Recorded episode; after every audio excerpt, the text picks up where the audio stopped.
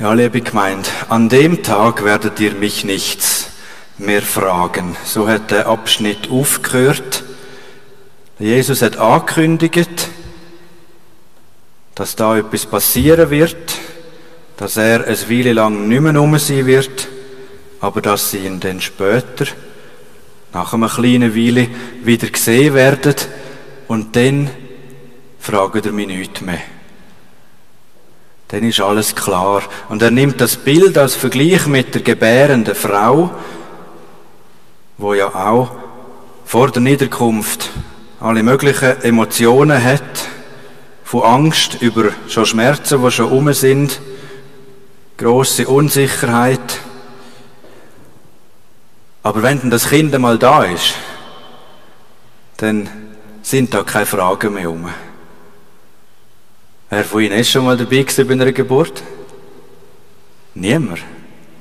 Mal, immerhin, unser Mesmer ist schon mal bei einer Geburt dabei gewesen. Und alle anderen sind kinderlos und, habe uns. Wer ist schon mal dabei gewesen bei einer Geburt? Okay, erstaunlich wenig, aber immerhin die Mütter. die Mütter und ein paar wenige Männer sind dabei gewesen. Ja, das ist halt früher nicht selbstverständlich gewesen, dass das überhaupt möglich ist, dass die Väter auch dabei sind. Bei mir selber ist jetzt äh, schon die Zeit, wo das äh, erwartet wird, dass die Väter mitkommen im Gebärsaal und darum habe ich das schon fünfmal dürfen erleben und es ist so, wie der Jesus das gesagt hat, obwohl er selber wahrscheinlich auch nie bei einer Geburt dabei war. Aber es ist die Angst und die, der Schmerz bis zu der Geburt und wenn denn das Kind geboren ist, dann gibt es da keine Frage mehr. Dann wird das Kind in die Arme genommen. Gut, so Anfang und Mitte 20. Jahrhundert ist es vielleicht noch anders üblich gewesen. Da hat man den, hat die Hebamme das Kind noch weggenommen und zuerst einmal irgendwie abgetrocknet und abgewaschen. Macht man heute auch nicht mehr. Heute gibt man eigentlich das Kind direkt der Mutter auf der Brust, egal wie es aussieht, einfach zu der Mutter. Das ist jetzt heute das Normale wenn so eine Geburt stattfindet im Spital Frauenfeld zum Beispiel. Und dann sind da keine Fragen mehr. Dann ist die Mutter da mit dem Baby auf dem Arm und schlaft wahrscheinlich bald einmal ein wegen der Anstrengung und alles ist gut. Und das Bild, sagte Jesus, das ist ein vernünftiger Vergleich mit dem, was ihr, liebe Jünger, erwartet, nämlich, dass ich weg bin, dass ihr bei mir Schmerzen feststellt am Kreuz dass ich nachher weg bin und wenn ich wieder da bin, dann sind da keine Fragen mehr. Ihr kennt ja vielleicht die verschiedenen Bibelstellen, jeweils am Ende den vier Evangelien.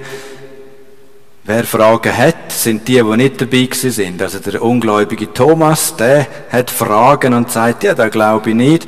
Aber die, die dabei sind, bei diesen Begegnungen mit dem Auferstandenen, die haben einfach zur Kenntnis genommen, also es tönt jetzt ein bisschen neutral, das ist wahrscheinlich emotionaler gewesen, aber ich sage es jetzt so, die haben zur Kenntnis genommen, aha, das, was Jesus angekündigt hat, ist tatsächlich eingetroffen.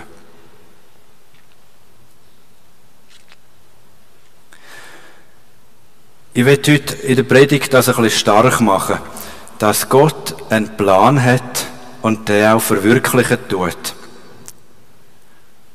Und ich mache ein paar Beispiele aus dem Alten Testament zum Anfang. Wir kennen die Geschichte von Abraham, wo berufen worden ist von Gott, Er hat gesagt, schau, geh in das andere Land, wo ich dir zeige, und schau mal in den Himmel auf, die vielen Sterne, so unzählbar wird deine Nachkommenschaft. Das im Moment, wo der Abraham schon alt war und kein Kind hatte. Das war vor etwa 4000 Jahren oder vielleicht noch mehr, vielleicht vor 5000 Jahren. Und welches Volk existiert bis jetzt? Es sind nicht Römer, es sind nicht Babylonier, es sind Juden. Schauen wir den Moses an. Am Moses ist versprochen worden, la, ähm, lade darauf ein, auf die Anweisung, nimm das Volk Israel mit ich schenke ihm ein neues Land, ich verspreche ihm ein Land, das versprochene Land, wo Milch und Honig fließt. Es ist relativ lang gegangen, 40 Jahre sind sie unterwegs gewesen. Und doch, der Plan ist verwirklicht worden. Ein kurzer, kurzer Umweg, eben 40 Jahre ist es noch gegangen, aber der Plan von Gott, das Land seinem Volk zu schenken, ist verwirklicht worden. Viel, viel, viel hundert Jahre später, nach der Landnahme, hat es dann irgendwann gegeben, dass das Volk Israel nicht mehr nach Gott gefragt hat und in die Verbannung geführt worden ist von den Babylonier. Notabene die Babylonier, die ich vorher kurz erwähnt habe, die es nicht mehr gibt. Das Volk der Babylonier, ungefähr 700 Jahre vor Christus, hat alles rundum eingenommen, erobert, zerstört und das Volk Israel in die Verbannung, ins Exil geführt, mit dem Ziel, dass es das Volk Israel nachher nicht mehr gibt, dass in Israel den andere wohnen und die Gefangenen und verschleppten Israeliten in Babylon dann sich mit den Babyloniern vermischen und nicht mehr Israeliten sind. Mir kommt gerade die heutige Situation in Russland in Sinn mit den verschleppten Kindern aus der Ukraine, wo genau so ein perfider Gedanke dahinter steht. Es war nicht die Idee von den Russen, das haben die Babylonier schon gehabt. Hat nicht funktioniert. Nach 80 Jahren Exil hat das Volk Israel wieder zurück dürfen in das gelobte Land. Und das Volk Israel gibt's bis heute. Und jetzt komme ich in neutestamentliche Zeit, der Jesus selber, er ist nicht einfach so geboren, wie das alle anderen Kinder sind, sondern er ist angekündigt worden bei der Maria, ist der Engel Gabriel erschienen, hat gesagt, Maria, du wirst schwanger werden. In einer Zeit, wo sie noch nicht daran gedacht hat. Wo sie sich gefragt hat, ja was? Ich habe mit keinem Mann bis jetzt zu tun gehabt. Der Engel sagt, log so und so. Und genau so ist es gekommen. Schon wo Maria, ich denke, damals ist sie noch nicht im schwangeren Zustand gewesen, ihre Verwandte Elisabeth, wo damals ganz sicher im schwangeren Zustand war, besucht hat, schon da hat der Heilige Geist gewirkt und dem Baby Johannes im Buch von der Elisabeth gesagt, Look, Freude, das ist die Mutter vom künftigen Herr über alle Welten. Schon die Geburt und schon das vor der Geburt ist außergewöhnlich gewesen. Und der Jesus schon vorher selber hat können reden, ist er im Tempel dargebracht worden, im Alter von 40 Tagen, also 40 Tage nach der Geburt. Er ist im Tempel dargebracht worden und der alte ähm, Simeon hat ihn auf den Arm genommen und gesagt, jawohl, jetzt haben meine alten Augen das Heil der Welt gesehen. Ich kann weitermachen. Der zwölfjährige Jesus im Tempel, er hat klar seiner Mutter und seinem Vater gesagt, schau, der Tempel, das ist der Ort, wo ich hergehöre. Das ist das Haus von meinem himmlischen Vater. Und so weiter, bis dann wahrscheinlich im Alter von etwa 30 Jahren umeinander der Jesus davon geredet hat, schau, liebe Freunde, ich werde leiden, ich werde sterben, ich werde tot sein und wiederkommen. Der Jesus hat all das selber angekündigt und es ist so gekommen. Und jetzt der wichtige Punkt für uns, was bringt uns jetzt das? Was bringt uns das, wenn wir in der Bibel sehen, alles ist angekündigt und alles ist so gekommen? Wir können Vertrauen haben. Vertrauen, dass Gott eben einen Plan hat für die Welt, dass es Gott im Griff hat. Wir haben es nicht im Griff, aber Gott hat es im Griff. Wir können geduldig werden in Bedrängnis. Gott hat einen Zeitplan. Nicht nur einen Plan, sondern genau auch mit zeitlichen Abschnitt, den er im Kopf hat. Er hat einen Zeitplan. Zu seiner Zeit wird er es wohl machen. Vielleicht ist jetzt Zeit, wo ich leiden muss, aber es wird auch die Zeit geben, wo sein Heil in Erfüllung kommt. Und das Wissen, dass Gott eben einen Plan hat und einen Zeitplan, das gibt Trost. Auch im Leben von Jesus auf Erde hat es eine Zeit gegeben, wo er gelitten hat. Auch im Leben der Jünger hat es eine Zeit gegeben, wo sie den Jesus nicht mehr gesehen haben. Wo sie Gott nicht gesehen haben.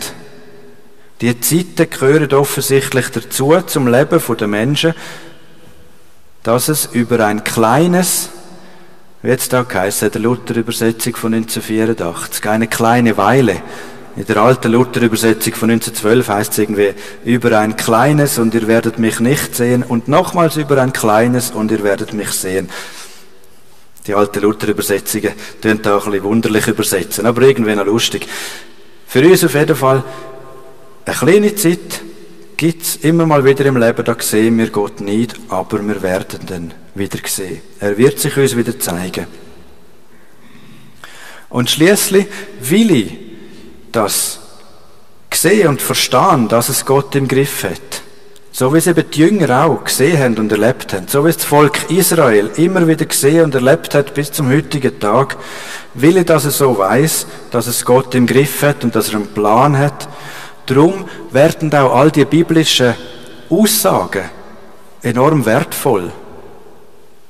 Die Bibel ist ja voller solche Sätze, wo teils Leute abschreiben und dann einrahmen und irgendwo in der Stube aufhängen, solche Sätze.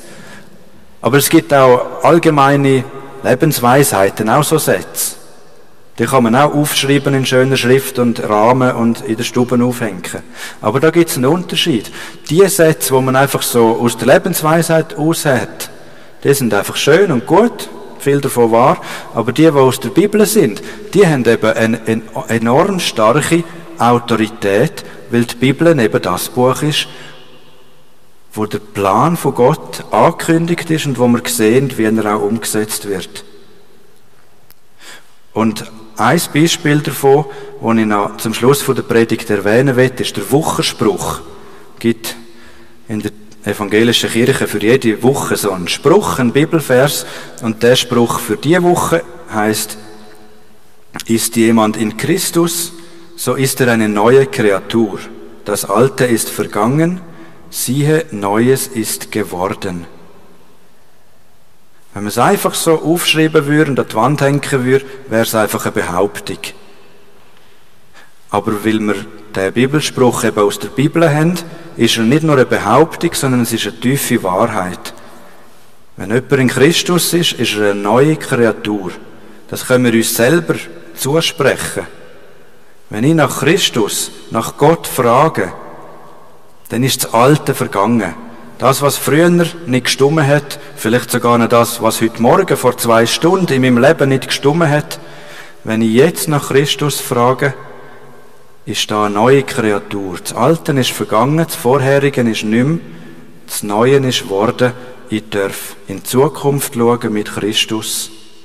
Amen.